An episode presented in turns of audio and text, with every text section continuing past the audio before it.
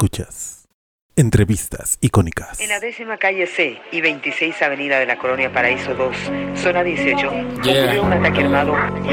Sky Joe va del barrio bajo.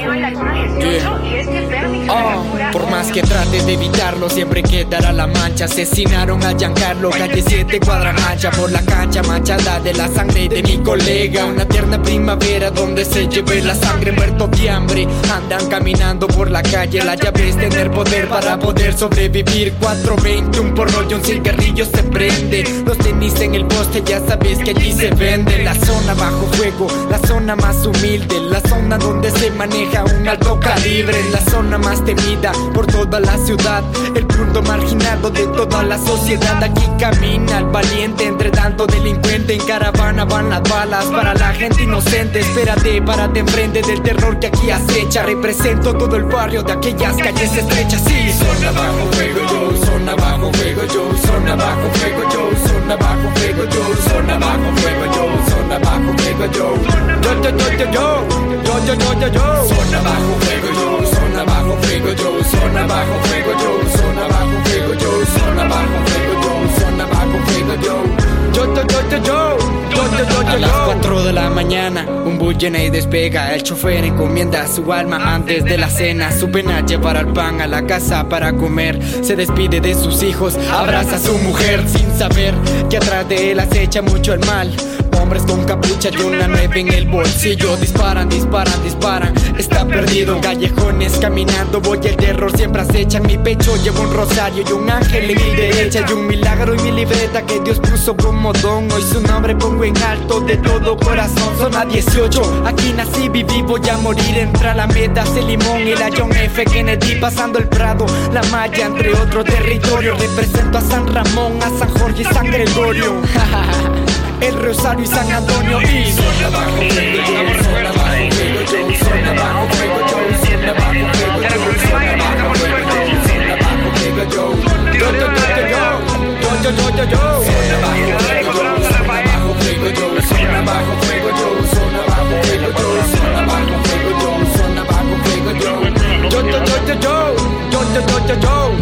Mucha gente piensa que por andar cargando gorra plana y pantana ya soy un pandillero. Pero ¿sabes qué? Yo solo en mi país hacer el bien quiero. Esta va por todos los que murieron y no pudieron ver mi triunfo. Por Dasky, por Giancarlo, por Wagner y por Ariel. También por todos los suyos, gente. Por todos los que han muerto entre pandillas, entre secuestros y asaltos, entre golpes y malos tratos. Por ellos también sin duda alguna somos el mejor gueto. Y entre el asfalto y el cemento, siempre y será y seremos. Chesal produce. Ajá. Sky Joe en el mic. Ja. Son 18, son 18. Superando los niveles. 2013. El arte del olvido. Aquí estamos, buenas noches. Eh, no estamos, estamos en vivo en eh, el 7 de eh, febrero 2023. más bien en estreno, este, porque esto va, a transmitirse poco después, ¿no? Este, estás viendo, escuchando Icónica Urbana, tu voz, tu cultura, y bueno, estas son las entrevistas icónicas. y bueno, pues, me acompaña Anuel Ricardo, ¿cómo estás? Muy buenas tardes, muy buenas noches, muy buenos días, muy buenas madrugadas a todos los que están escuchando esta entrevista a cualquier hora del día o también a los que están desde nuestro canal de Spotify. Pueden buscarnos, recuerden icónica urbana en todas las redes sociales, icónica-urbana en Twitter e Instagram o icónica urbana en Facebook. El día de hoy en estas entrevistas icónicas estamos muy contentos porque eh, investigando y teniendo esta bonita curiosidad sobre la música latinoamericana y con todo esto que ha pasado de los Latin Grammy y esas cosas, siento, siento, siento, siento que a veces la música está muy mayamizada, si se puede decir así. Exacto. y eh, pues nosotros siempre, siempre hemos abogado por eh, artistas independientes que también den un grito sobre la representación musical latinoamericana y por eso también nuestro lema Tu voz, tu cultura. Y ya escuchamos por ahí la gran voz de nuestro invitado de este, de, este día, el gran Sky Joe desde Guatemala. Joe Joe Bro, bravo. Que hay, hay. Es un gusto estar aquí con Icónica Urbana. La verdad que muchas gracias por el espacio. Es, eh, es la primera vez que comparto con ustedes. Eh, pero la verdad estoy muy emocionado. Eh, de hecho, es el primer podcast en el que yo, en el que yo participo y, es un honor. No, hombre, el, honor es nuestro y ahorita la querida audiencia va, va, a saber por qué. Hay que decirlo, estamos pregrabando, este, este podcast va a salir eh, tentativamente el miércoles, mañana es miércoles, ¿no? Jueves, viernes, ¿no? Para darle ponche, impulso, para que ustedes conozcan, para dar eh, un, un poco eh, el previo, ¿no? Este, y bueno, tenemos precauciones de, de no hacerlo en vivo, ¿no? Nos han pasado algunas cosillas, pero eh, lo estamos pregrabando. Y, y, está con nosotros Sky Joe. Estábamos eh, haciendo una, pues, plática previa, ¿no? Hay que decirlo, buen Sky Joe, de, de, la noche y, y de cómo se vive la noche en, México, que no es muy diferente a, cómo se vive en Guatemala.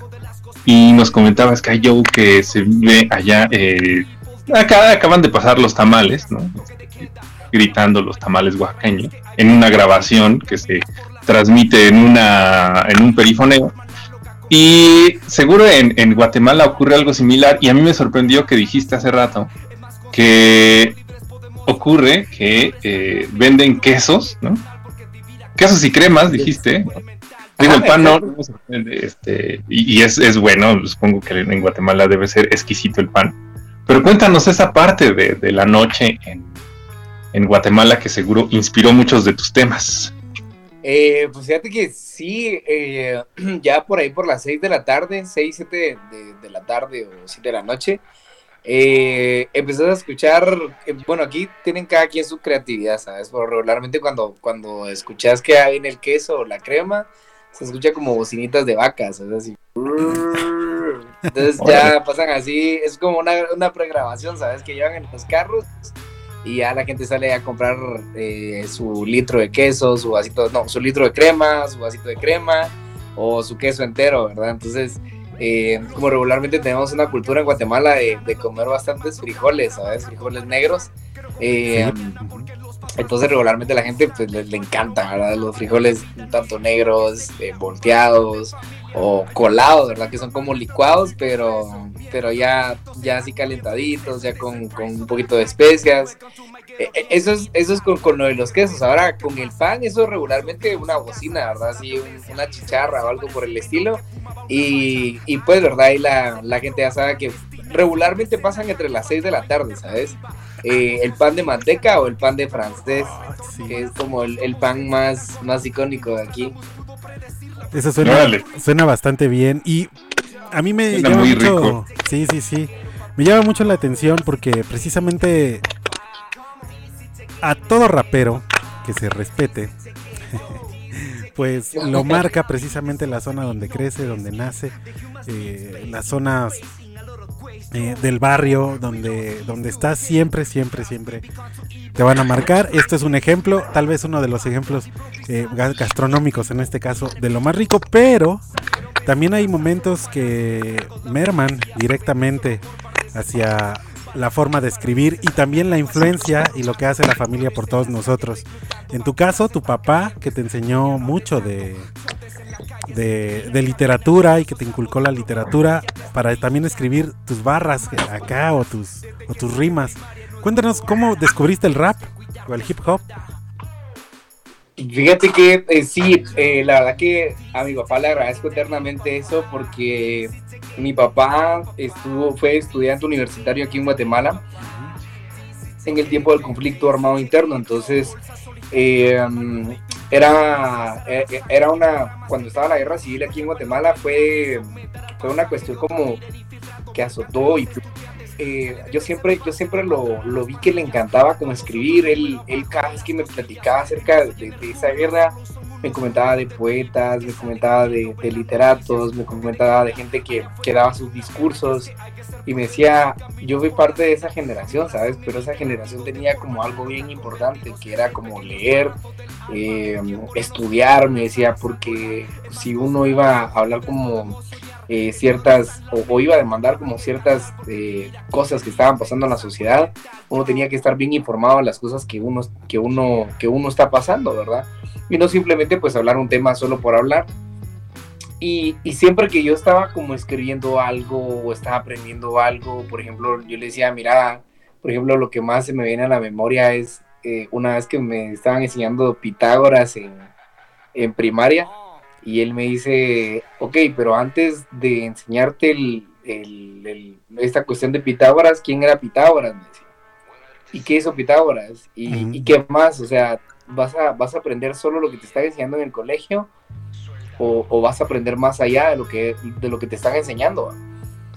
Entonces como que ahí nació una cuestión como bien fuerte en mí porque yo decía, sí es cierto, ¿verdad? O sea, todo tiene una explicación, todo tema tiene un inicio y um, pues mi papá me decía eso, me decía, mira, eh, entonces, entonces, mira, pues te voy a enseñar esto, pero quiero que, que, aprendas más allá, ¿verdad? Que no solo, porque cualquier persona diría es un problema, es un problema matemático que me va a sacar del, eh, del examen, pero al final de cuentas cuando ya, por ejemplo, ya esa, vez yo me puse a investigar un poquito más de Pitágoras, vi más lo que estaba haciendo, entonces yo me quedé como, o lo que había hecho, perdón, toda la, todos los descubrimientos y toda, toda la cuestión, o sea, ya dije yo, es cierto, o sea, según yo, que yo solo estaba estudiando para ganar el examen, pero me llevé la gran lección de ganar como una experiencia en la vida que dijera, ok, incluso hasta en los temas, ¿verdad? Muchas veces eh, por ejemplo, si voy a hablar yo acerca de un suceso que pasó en Guatemala,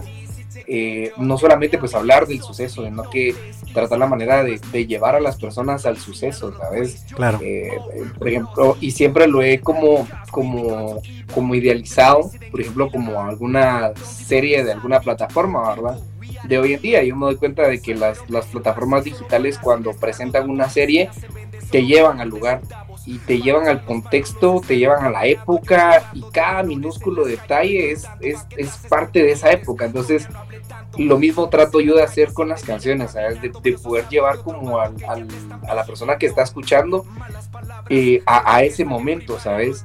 Y, que todo tenga una explicación, porque a la larga, si yo hago música y, y solo es música por hacer, esa música no va, no va a trascender, ¿sabes? Y y, nada, ahí sí que me ha tocado, por ejemplo, a veces eh, pues hablar cuestiones de la mujer, eh, cuestiones del Pride, ¿verdad?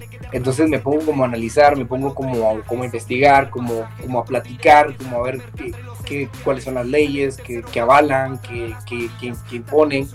Entonces, porque a la larga de eso se trata, ¿verdad? De, de que si voy a hablar de un tema, que sea un tema en el que yo esté empapado, ¿verdad? Y en, el que yo te pueda decir, mira, yo hice este tema por esta y esta y esta razón. Entonces creo que mi papá fue como base fundamental en, en la en, en, esa parte literaria, ¿sabes? Porque es como igual, o sea, la música es, bella, pero la parte literaria también es muy bella. Por ejemplo, las, las figuras eh, las figuras literarias, ¿verdad? Cómo puedes jugar con las palabras, cómo puedes jugar con las sílabas, cómo puedes jugar con las frases. Y, toda esa cuestión, agregarlas a las canciones para que de esa manera, pues también no solo que las personas la escuchen, sino que cuando ya vean el trasfondo de la canción, pues educarlos un poco, ¿verdad? Y, eso tal vez es algo que hoy en día, pues muchos jóvenes no tienen, ¿sabes? Sí. Y, esa, y eso, y uno puede servir como inspiración, como para decir, ah, ok, sí, este chavo lo está haciendo de esta manera, lo puedo hacer yo y tal vez no vaya a cambiar el mundo, pero sí un par de mentes, ¿sabes? Ah, está, está buenísimo. Sí, sí, sí. Me agrada Sí. me, agrada sí, querido Ches. Me sorprende dos cosas, pero antes de eso, eh, el, mencionaste el contexto, ¿no? Y no sé si, si compartas, tengo una reflexión que hace unos días me llegó a la cabeza eh, hace rato nos dijiste, estaba, bueno, dijiste fuera del aire, ahorita te preguntamos en, en, el podcast, ¿no? Eh, sobre el, lugar en el que creciste, el lugar en el que estás. Pero eh, haciendo una mm, analogía o, correspondencia, mejor dicho, pues a mí me tocó eh, vivir en, también un barrio difícil, barrio de Catepec, este, Catepec de Morelos, conocido, digo, no es el, barrio este, de Tepito que todo el mundo conoce, pero, pero es una zona difícil y estaba teniendo esa reflexión de que mm, eh, en, las ciudades, ¿no? O en, los barrios eh, con mucho dinero, se vive como la, el, ambiente cosmopolita. Quiere decir de, consumo del arte, ¿no? Pero, por ejemplo, aquí en donde estoy, eh, a mí me incursioné en, tocar un instrumento, ¿no? Pero el vecino toca la batería y el otro vecino toca la batería, ¿no? Y, hay gente escribiendo y hay gente haciendo hip hop también. Eh, y, eso me da a pensar que, en los barrios difíciles es donde se crea el arte que en otros barrios se va a consumir. No, sé si tengas esa, esa, esa noción o, o ocurra lo mismo por allá. Eh, háblanos de, tu, del lugar en donde estás. Fíjate que yo también veo eh, esa situación y, fíjate que no solo pasa con la música, ¿sabes? Eh, yo me doy cuenta que, que, donde se hace como, por ejemplo, el arte, bueno, todo, yo, yo siempre he pensado que todo es un arte y, todo es una venta, ¿sabes? Uno, uno tiene que saber venderse siempre en la vida, pero yo me he dado cuenta que de los barrios más peligrosos es donde, donde sale la, la mera crema, ¿sabes? La, la mera crema innata de, de, los talentos, de los profesionales. Porque a diferencia de, barrios que, que o, lugares que, que, ya tienen como prácticamente todo servido, o sea, siempre va a haber una oportunidad, pero por ejemplo en la calle solo tenés una oportunidad, ¿sabes? Y em, yo vivo en un lugar que se llama Zona, zona 18, es, una es uno de los lugares más peligrosos que, bueno, según he investigado hasta hace unos años, era uno de los lugares más peligrosos de, de Guatemala por, la cuestión de las maras, ¿sabes? Entonces aquí era como muy normal como ver esa cuestión de las maras, ver personas tatuadas, ver, eh, por ejemplo, en algunos lugares no, no puedes entrar eh, por ejemplo, con, no sé cómo le dicen en México, pero aquí le dicen chapulines a los Converse, a los zapatos. los zapatos, ok. Eh, Converse, ajá, aquí le dicen chapulines, entonces, por ejemplo, aquí no puedes entrar con chapulines al, eh, a algún lugar porque tal, son de cierta mara, o no puedes entrar con, con cierta marca de, de, ropa porque son de otra mara, entonces, o de un color, o, o de un código de vestimenta, entonces como que todas esas cosas como que me fueron como eh, creando una obra al momento de escribir porque eran cuestiones que, por ejemplo, es cierto, o sea, uno los ve de una manera normal, se podría decir, pero por ejemplo cuando ya te toca estudiar en algún colegio o te toca estudiar como en una escuela pública, ya puedes ver la realidad un poquito más a fondo, ¿sabes? Y a mí me tocó verla, porque, por ejemplo, yo tuve la, desgracia en primero básico, eh, yo creo que en México es como séptimo grado, que cuando, cuando yo, yo tuve un mejor amigo que se llamaba Giancarlo, y de un día para otro llegó la maestra, llegó así devastada porque era un amigo muy querido para nosotros y, dijo, miren chicos, el día de hoy ya no, eh, nuestro compañero Giancarlo ya no va a poder continuar con nosotros porque ayer víctima de la violencia le tiraron una granada de fragmentación. Entonces, entonces cuando escuchas eso, o sea, uno, uno se queda como, ah, bueno, es como medio normal, ¿no? Porque, o sea, aquí miras, por ejemplo, en, en las tiendas de extorsionan y, y, por ejemplo todos tienen un código de extorsión, ¿verdad? Entonces, por ejemplo, aquí, por ejemplo, tenemos, hay una tienda, ¿verdad? Una tienda de, no sé cómo le dirán allá, pero aquí donde venden, por ejemplo, refrescos, chocolates, todas esas cuestiones, ¿verdad? Entonces, por ejemplo, aquí hay como dos tipos de extorsión, ¿sabes? Por ejemplo, en algunos lugares ponen una estampita o un sticker en alguna, en alguna puerta y eso ya quiere decir que esa persona está pagando la extorsión, ¿sabes? O, por ejemplo, aparte del nombre de la tienda, ponen un cartel así con una hoja del nombre de la tienda y eso quiere decir que ya están pagando la extorsión. Entonces, por ejemplo, todas esas cosas a la larga uno dice, bueno, pero si O sea, tenés, tenés una, una, una cuadra completa, un bloque completo en el que mirás que todos están pagando la extorsión y a la vuelta del bloque está una subestación de policía. Entonces, ¿dónde, dónde está nuestra, nuestra justicia? ¿Dónde está nuestra, nuestra ayuda? ¿Dónde está...? Entonces, a la larga, todo ese tipo de cosas como que te, como que te van pegando y decís, o sea, creo, creo que es momento como de hablar, ¿sabes? Entonces ya es como un poquito de venir y, agarrar como todas esas cuestiones urbanas, todas esas cuestiones que pasan y trasladarlas y complementando pues como lo que te decía, ¿verdad? Que los testimonios, ¿verdad? Eh, parte de, lo que yo hablo es porque muchas veces en los colegios eh, yo escuchaba, me decían, mira, es que fíjate que mi hermano es como cabecilla de una mara. Entonces ya nosotros nos, nos, nos alarmábamos, ¿verdad? Pero cuando mirábamos, cuando mirabas el chavo, uno de los mejores promedios del colegio, ¿verdad? Era de los chavos que más tenían como, eh, como eso, ¿verdad? Como esa hambre de querer triunfar, de querer... Y, y cuando mirabas, pues lastimosamente por, por cuestiones de los hermanos, ellos los paraban matando. Entonces, al, al, final de cuentas, al final de cuentas, pues todos tienen una historia en la calle, ¿sabes? Todos tienen una historia en la calle y cuando aprendes a escuchar esas historias, cuando aprendes a escuchar a esas personas, te vas empapando de esta realidad que vivimos. Y a mí me ha encantado siempre escuchar a las personas, ¿sabes? Escucharlas, aconsejarlas, discernir lo que están viviendo. Y desde muy pequeño pues me, me tocaba, ¿verdad? Que a veces tenía compañeras que me decían, mira, esto estoy viviendo en mi casa, eh, compañeros, maestros, eh, y, y, todas esas cuestiones como que las iba apuntando y ya después la gente misma me decía, mira, Sky, o tengo esta cuestión que me pasó. Ah". Y lo empezaba a escribir. Y lo empezaba a escribir y lo empezaba a escribir y empezaron a nacer canciones en base a los testimonios de la gente, ¿sabes? Por eso me considero tal vez como un vocero de, de, de, las calles. Porque incluso hay una canción que se llama The Game, que mm, a mí es una de las, de las eh, situaciones un poquito raras que me han pasado, peligrosas también. Tengo una canción que se llama Hasta la calle y The Game, ¿verdad?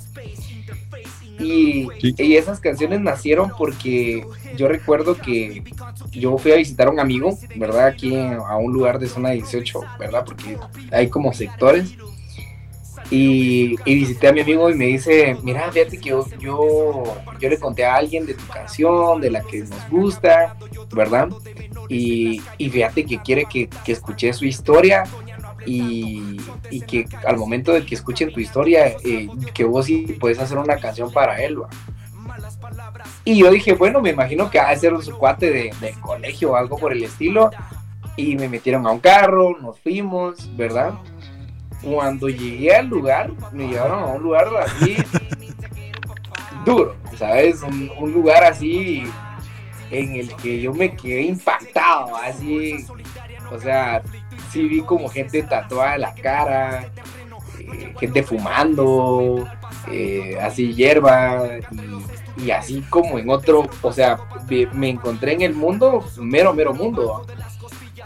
Y fue una de las cosas que más como me, me dieron como, como entender que esto era lo que quería, ¿sabes? Porque yo tenía como 13 años. Tenía 13 años y yo me acuerdo que saliendo del colegio fue que me llevaron ahí y me llevaron así con un tipo que era como que el mero mero. Y lo curioso fue que me llevaron, el, el, tipo me llevó a un cuarto y me dijo, mira, yo quiero contarte lo que estoy pasando. Y creo que ese, ese es el momento creo que más, mira, si hablamos de momentos bellos de mi vida, creo que es uno de los más bellos, aunque, aunque, aunque suene raro, ¿sabes? El, el, chavo, la cara tatuada, el chavo todo, todo, todo, todo grueso, todo duro, y empieza a llorar, ¿sabes? Y empieza a llorar, y, y empieza a llorar, y yo lo, yo lo miraba llorar puro niño, o sea, es puro niño cuando le quitan su juguete, puro niño cuando hace un berrinche y dice, mira, es que mi, mi hermano lo, lo mató un bus, va. Y, y, se pegaba en el pecho y decía, mira, es que mi hermano lo mató un bus, me decía, y yo no puedo creerlo, me decía, porque, porque yo tanto que le tanto que me he como, como, como retado a la muerte, tantas cosas que me he escapado de la muerte, y, y nunca me ha pasado nada, y, mi hermanito que, que, que estudiaba y trabajaba, eh, mi hermanito lo, mató un bus, él venía en una vuelta, el bus venía también en la misma vuelta y como era muy cerrada, le pegó el bus al, al chico y él me decía, mira, y él cuando estaba, y, me describía al chavo, él cuando estaba ahí tirado, me decía, él, él, él estaba muerto, pero estaba como, yo lo miraba como cuando dormía, porque cuando él dormía, miraba para arriba, se quedaba dormido, pero se, se quedaba con la boca abierta riéndose. Y esa es una de las cosas que no me logro quitar, me decía, y, y yo lo miraba llorando, y me, y me empezó a contar como cuestiones así que él había hecho. Y yo ahí me decía, ay, mira, y si, vos no si vos tenés la oportunidad de nunca entrar a este mundo, si vos tenés la oportunidad de seguir en la música, o sea, y yo me quedé como, y, y, de hecho, él, él me dijo así como, mira, me dijo, em, si en algún dado caso yo me muero, a mí me gustaría que tan siquiera quedar en una frase de una rola tuya. Y así fue, ¿sabes? O sea, la canción se llama Esta es la CAI, ¿verdad? Y, y, hay una parte donde dice, mi hermano antes de morirse me dijo algo que no olvido, la mirada más pesada que el mazo de un enemigo. Eh, y eso es algo que él me decía, o sea, me decía, mira, yo a veces con la mirada vos puedes intimidar a la persona que te va a querer hacer algo. Y a partir de eso, pues yo me fui como, yo dije, yo creo que esto es, esto es como lo que yo quiero, ¿sabes? O sea, me encanta el poder ver gente que se desahogue, que me cuente su vida, que me cuente su realidad, que escuchar ese, e, esos testimonios tan duros y ya trasladarlos a las canciones. Y pues bueno, a mí me gustan mucho las películas y hay una, hay una película que se llama Freedom Writers, creo que, creo que se llama Escritores de la Libertad. Okay. Ganó un Oscar, creo que en el 2005. Y, y esta, esta película se trataba de una maestra que, la habían, la maestra se había graduado con honores y la mandaron como a una escuela donde estaban solo chicos que habían salido como del reclusorio, ¿sabes? Entonces ella lo que los ponía a hacer era, los ponía como a escribir su realidad y al final de cuentas de todas las realidades que ellos hacían, hicieron un libro, ¿sabes? Que se llama Escritores de la Libertad.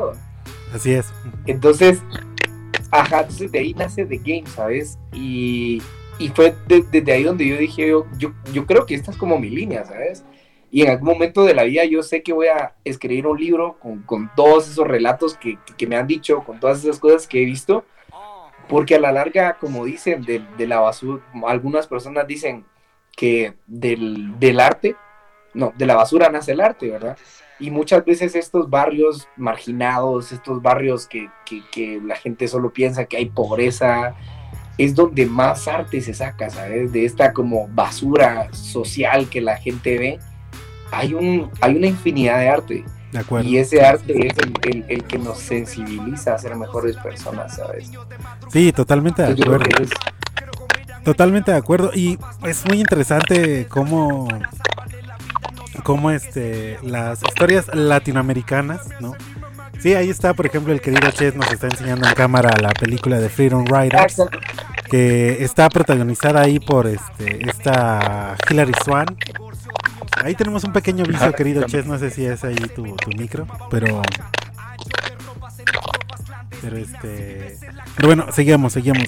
Bueno, yo quería decir que las historias latinoamericanas eh, se juntan y pareciera que Latinoamérica casi completa está escrita o a veces tallada con el mismo hilo, ¿no? Ya se dividen los colores y ciertas cosas, ¿no? Desde México eh, hay cosas que también sacamos nosotros, que, que, tenemos también estos, estos momentos y que yo creo que por esa razón es que a veces nos sentimos tan ajenos a este tipo de naciones, por ejemplo, como Estados Unidos, que de ahí nace, por ejemplo, el gangster rap, ¿no? Este, esta parte del, del, rap donde el ser superior por lo que tienes, este, pues permea también ya la parte más latinoamericana.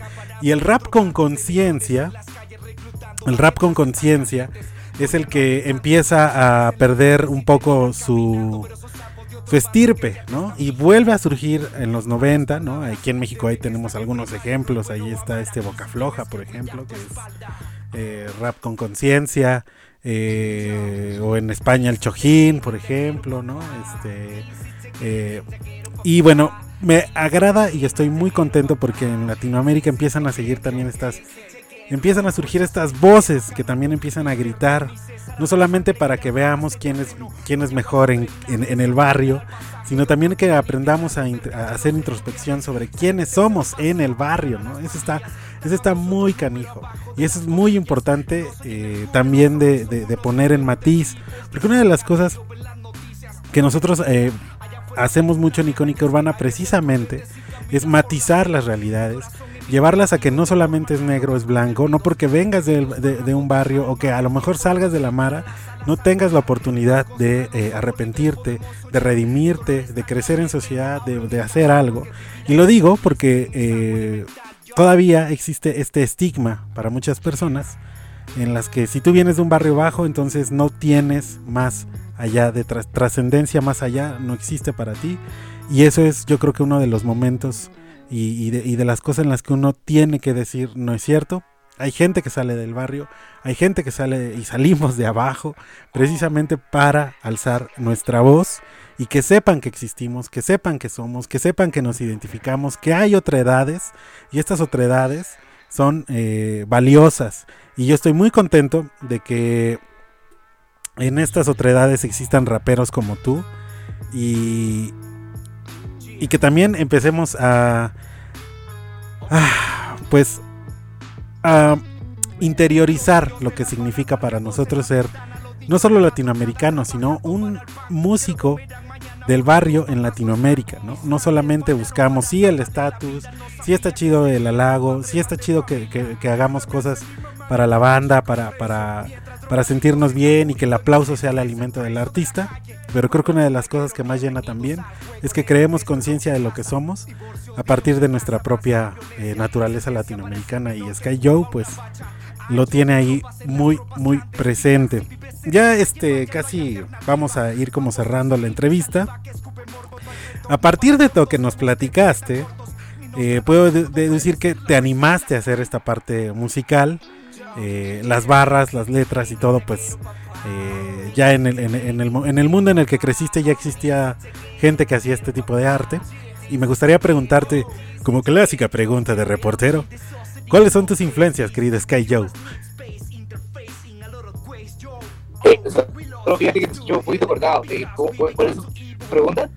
¿Cuáles son tus, tus influencias? ¿A quién, quién, quién, quién fue tu inspiración?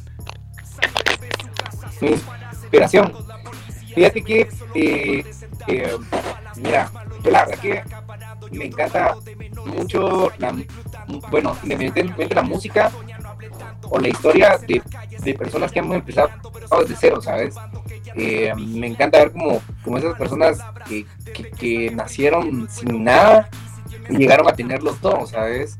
Y, y, y por eso mucho, muchas veces eh, y por eso amo también mucho la música como de los 2000 y todos hayan sido así, pero en su gran mayoría los artistas eran, eh, eran artistas que venían del barrio, ¿sabes? Y, y, un artista, fíjate que es muy curioso, que yo admiro muchísimo, es Daddy Yankee.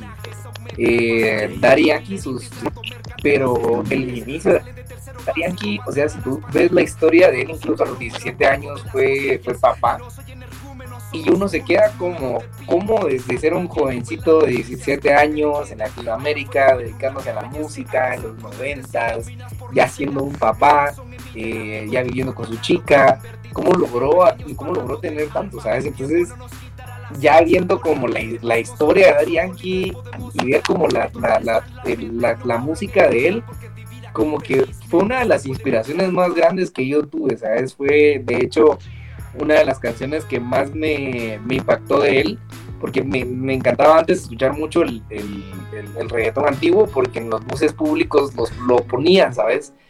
Pero, pero yo siempre escuchaba como, por ejemplo, las canciones, hay una canción que se llama Corazones, que habla como de, corazones limpios, corazones sucios, corazones corrompidos. Entonces yo creo que ahí fue como que nació eso de que, puche, que, qué, qué bonito este sonido, que, que la canción es como rap, entonces yo dije, me, me encanta, ¿sabes? Pero pues bueno, también parte de mis influencias, eh, musicalmente hablando, eh, eh, también la música, por ejemplo, la música funk me encantaba porque mi mamá escuchaba funk y, creo que de, ella fue como que me gustó como todos esos ritmos como afroamericanos y por ejemplo la música de Michael Jackson, ella era el fan de cada día. De hecho ella fue la que me enseñó como a bailar música disco y, me decía, verás, deberías de, hacer este pase, hacer este otro pase y, y, así fue como que del lado urbano, ¿sabes? Pero luego, aquí en mi, aquí en mi casa somos un milkshake de música, ¿sabes? En lo que mis hermanos estaban escuchando rock, mi mamá estaba escuchando funk, mi otro hermano escuchaba reggaetón, yo escuchaba rap, mi papá escuchaba los Beatles. Mi hermano tenía como, como una inclinación bastante fuerte por el new metal, ¿sabes? Y el new metal yo siento que fue, fue como una cuestión que me dio como con mi performance. Porque, por ejemplo, System of, System of, a, of a Down, eh, Limp Bizkit, Korn, Ramstein, o sea, fueron como grupos que yo miraba y los miraba en los videos y decía, me encanta, o sea, me, encanta como, como esa agresividad, ya escuchar las letras y toda la cuestión, era otro, era otro mundo musicalmente. Y, creo que esas fueron como mis, mis, mis, influencias. Ya eh, más adelante, cuando empecé como ya a tocar con músicos, me empecé a pulir mucho con el jazz, ¿sabes? Ray Charles es uno de los, de los, de los cantautores que más admiro, Aretha Franklin eh, y también Alicia Keys. Y yo creo que eso es como... Alicia Keys, ¿eh? fueron los que me enamoraron y no digamos los artistas, ¿sabes? Que, que fueron como gran influencia como para que yo pudiera tener esta versatilidad al momento de hacer mis temas. me gusta que te guste Alicia Keys, es genial. Sí. Yo quiero preguntar algo, este, no, quiero dejarte ir sin hacerte esta pregunta que, me sonó desde que te estaba escuchando. Porque sacas eh, and Run en 2015 con un sonido bien garachoso, ¿no? Rockerón, bien bueno, muy recomendable. Y luego sacas y luego sacas prólogo, de la cual pues a mí me conmovió una canción que se llama Duerme ya, la, estuve escuchando algunas veces, este, muy conmovedora y tiene algunas otras rolas bien buenas, ¿no? Zona Bajo Fuego, por ejemplo, que sí refleja musicalmente esa, ese estar en un barrio difícil, ¿no? Eh, aparte de la letra, ¿no? Eh, pero quiero preguntarte así en, en, concretito, ¿qué pasa con Sky Joe entre 2015 y 2020? Para, para dar ese, musicalmente, ese cambiazo, esa evolución, ese, ese salto, ¿no? Un salto al vacío quizá. Fíjate que eh, yo creo que el 2015 fue mi último año en el colegio. La verdad que mis papás nunca como que estuvieron de acuerdo con, con, con bueno, antes no estaban de acuerdo con lo de la música, ¿sabes? Y, y yo la verdad que cuando cuando empecé a sacar como la como ya, ya lo, que yo quería hacer empecé con este con estas cuestiones de que yo siempre me emociono por lo que quiero hacer sabes o sea para mí mis canciones son como mis hijos sabes y, y amo cada canción sabes me sé cada canción. Y en el 2015 saco mi primer mixtape y, entre el 2015 y 2016 se empiezan a dar como muchas oportunidades dentro de, toques como por ejemplo Underground, ¿verdad? Festivales Underground en Guatemala. Y poco a poco como que yo iba descubriendo esa escena, me iba metiendo más a los, a los escenarios, ¿verdad? Pero en el 2007 se me da la, en entre el 2016 y 2017 se me da la oportunidad de empezar a tocar con una banda de New Metal, ¿sabes? De hecho hicimos un, un EP y empezamos a hacer como una gira y empecé a ver como otro mundo totalmente distinto a lo que es el rap, ¿sabes? Eh, y ya miraba como la cultura metal aquí en Guatemala, miraba cómo se empujaban, cómo se pegaban, miraba como la agresividad de los cantantes. Y, y, eso es lo que te digo yo, que ya después, por ejemplo, de ver a Limp Bizkit y ya estar yo en el escenario y, y hacer esa agresividad, fue como dije yo, wow, o sea, creo que creo que me gusta como esa cuestión de, de, de, tener este performance en el escenario. Y a finales del 2017 pues se me da la oportunidad de poder tocar con, con Fabiola Rouda, Con, con Fabiola Rouda.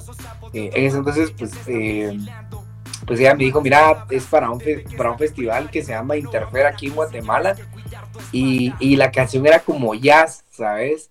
Pero como ya traía esta cuestión de la música metal, entonces fue como, no sé, fue como acoplar lo que ya venía haciendo a, esto y, y, fue un sonido totalmente distinto, ¿sabes? Y a partir de eso fue donde yo dije yo, ok, me gusta la música, me encanta la música, entonces yo creo que cada canción o cada proyecto que yo tengo que sacar, si no es mejor, tiene que ser diferente, ¿sabes? Y por eso tal vez es como, como tú dices, ¿sabes? Por ejemplo, de, un trap metieron boom bap, de un boom bap metieron como algo más metal, de algo más metal metieron un trap como un poquito más sencillo, después algo como más pop, ahorita que es un poquito más como, como, como más despacio, ahorita que voy a sacar otra que es como un estilo reggaetón, por la misma razón, ¿sabes? Porque a mí no me gusta como llevar solo una línea, ¿sabes? Me gusta como, como ir como variando, ir como experimentando, pero lo que vaya a estar experimentando, pues hacerlo bien, ¿sabes? Eh, claro, suena bien. Y eso, esa, esa, esa, es como la transición, fíjate, del 2017 eh, para el 2018, pues bueno, ya yo digo, bueno, quiero empezar a hacer como cosas con música, ¿sabes? Ya con músicos, ya algo más profesional, descubrí como el mundo de la masterización y dije yo, ya ahorita pues las, las canciones ya no tienen que sonar, solo tienen que ser grabadas en un home studio, sino que, sino que ya tienen que ir con una masterización, ya un beat profesional. Yo creo que como seres humanos nosotros tanto el desarrollo como la evolución es, es inevitable, ¿verdad? Solo que algunas personas su desarrollo y su evolución es un poquito más eh, despacio, pero yo musicalmente te puedo decir de que yo trato la manera de, que cada cuestión, cada, cada tema, ir desarrollándome, ir evolucionando, ¿verdad? Ir perfeccionando cada cosa que vaya a hacer, porque a la larga eh, no me quiero quedar en el mismo lugar, ¿sabes? Tengo mucha hambre de, triunfar, tengo muchas, mucho, muchos anhelos de, representar a mi país como lo hace Arjona. Y he visto muchas veces que, pues, los artistas grandes pues hacen eso, ¿sabes? Eh, hoy sacan un, un, disco a una temática, después sacan un single con otra cosa pues totalmente diferente, pero siempre llevan la misma línea, ¿sabes? Entonces, creo que eso es, creo que esa, esa evolución constante es lo que me hace tener ese estilo versátil, ¿sabes? Y, quiero seguir intentándolo, ¿sabes? Algún día quisiera hacer algo con una orquesta sinfónica, eh, me encantaría el, poder eh, tocar también con una, con, una cuestión, por ejemplo, un gospel choir con bastantes voces, eh, me encantaría hacer algo bastante jazz, me encantaría volver a, a incursionar en el mundo del metal pero, pero eso, ¿sabes? O sea, yo creo que la música es un universo y, así como el, ser humano está acostumbrado como a querer ir más allá de, donde conocemos, en la música es igual, ¿sabes? Es, cada ritmo es un planeta y cada, cada planeta es como de descubrirlo al 100%, ¿sabes?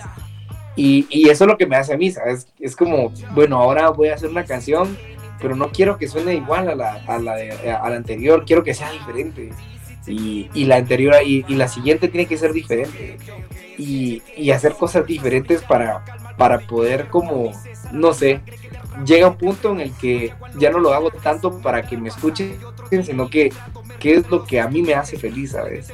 Y si a mí me hace feliz el sonido, pues bueno, las, las personas que lo vayan a escuchar creo que, que, que van a estar igual de felices que yo, ¿sabes? wow, Claro que sí. Eso quiere decir que este, este material que viene, en donde está inscrito Faroles, va a estar bien bueno.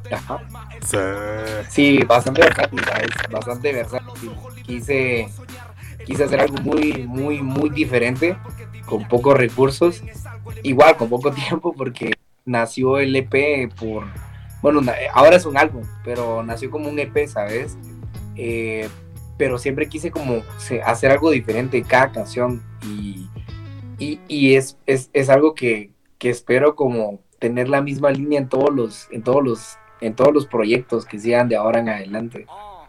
Pues ahí está, vamos a escuchar, bueno, les vamos a dejar en el podcast la canción de Faroles. Y quiero agradecer al gran Sky, Sky Joe por esta entrevista el día de hoy y esperemos verlo en las tierras mexicanas, que se lance a un Vive Latino, nuestro gran festival de música que junta, que, junta toda la música latinoamericana.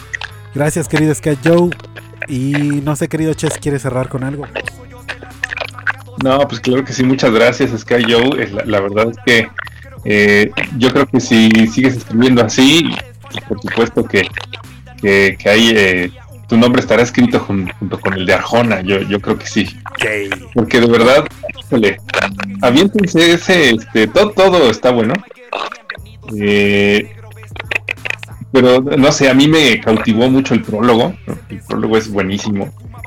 El, el, Skills también, bueno, sencillo Skills, pero este de prólogo es, el, no sé, el, que yo le entraría a escuchar a Sky Joe, pero bueno, escuchen faroles, esperen ya en marzo la, salida de, de faroles, eh, bueno, el, el, EP donde va a estar faroles. El, el álbum ya, ¿no? que nació como EP, pero ya es álbum. Y bueno, este, muchas, muchas gracias Sky Joe. Eh, algo que le quiero decir a, a, los amigos de Icónica Urbana. Y de México, y de México. Eh, que, es un honor el, poder compartir eh, hoy con ustedes. Eh, la verdad que es mi primer es mi primer podcast y, y pues nada, ahí sí que solo un consejo para la juventud. Quien me escuche, pues hay que leer mucho, hay que educarnos mucho porque creo que leer nos, nos facilita a todas las personas un montón de problemas, tanto personales como sociales, nos, nos ayuda a mantenernos informados y lo mejor de eso es de que eh, podemos eh, tomar, ¿verdad? Y que nunca es tarde para empezar a poder como cumplir nuestros sueños, que no hay que ponerle edad a las cosas y que, que hay que seguir nuestro rumbo, hay que seguir lo que amamos, lo que nos gusta, porque la vida es demasiado corta y nunca sabemos cuándo se va a terminar. Así que pues os dejo con faroles. Sí. Vámonos. Yay.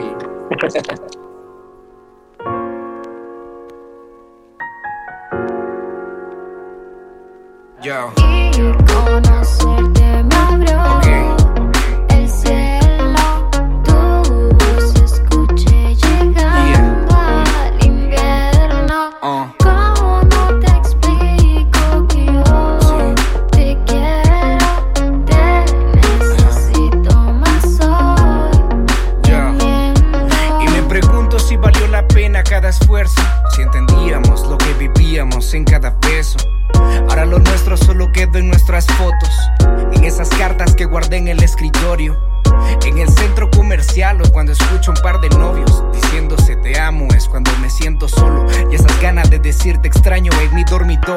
Y estoy olvidando ya que se siente pararse sobrio. Oh, y te perdono por todo lo que me hiciste. Descuida, recogeré los pedazos de corazón que partiste. Que tanto me costó volver a unirlos, desuniste. Yo te trago de cerveza mientras miro pa' mis vans. Me da vuelta la cabeza y no sé para dónde vas. Extrañaré tocar tu estómago erizo en el sofá, yo.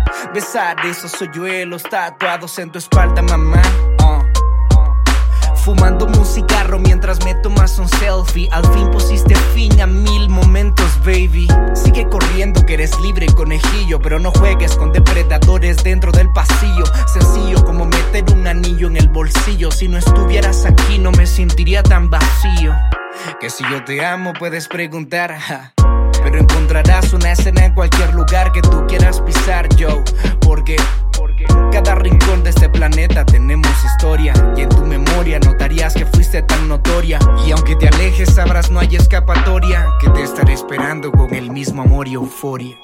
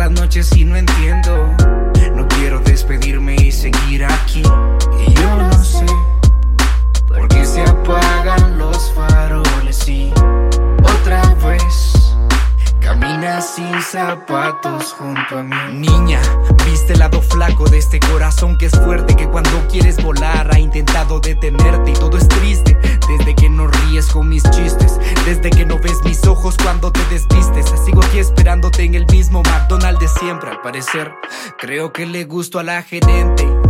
Que el pasado es pisado que mira al frente, pero ningún manicomio habrá una loca que concuerde con este loco mal herido cúpido en el pecho, acostado como gato viendo estrellas en el techo. Te vi volando lejos, nena, como una águila, tranquila, vacila mientras yo estaré en la fila como vos he caído otra vez del piso. Sienta darme cuenta que solo era un juguete. Jamás yo completé el paquete que tú querías y tendrías mis zapatillas, niña, tú jamás te irías. Me escogerías, unirías estas piezas, volverías, pegarías este corazón hastía por hastía. Si ya no lo entendiste, quiero que lo consideres porque van para dos mayos que mis brazos no te tienen. Y entre más te odio,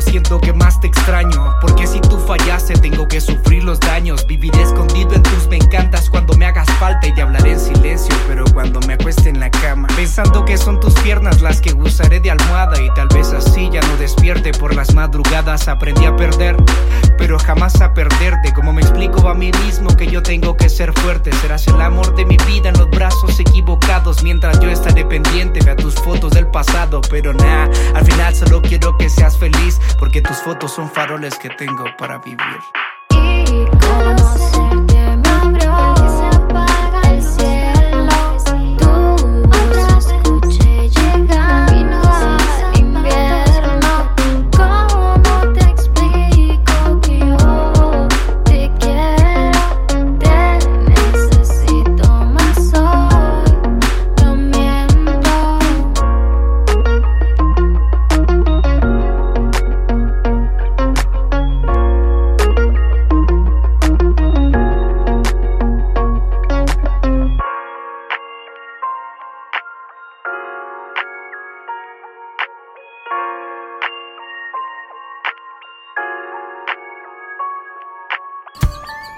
Que tu voz se escuche. Queremos conocerte. Síguenos en redes sociales. Búscanos como Icónica Urbana. Tu voz, tu cultura.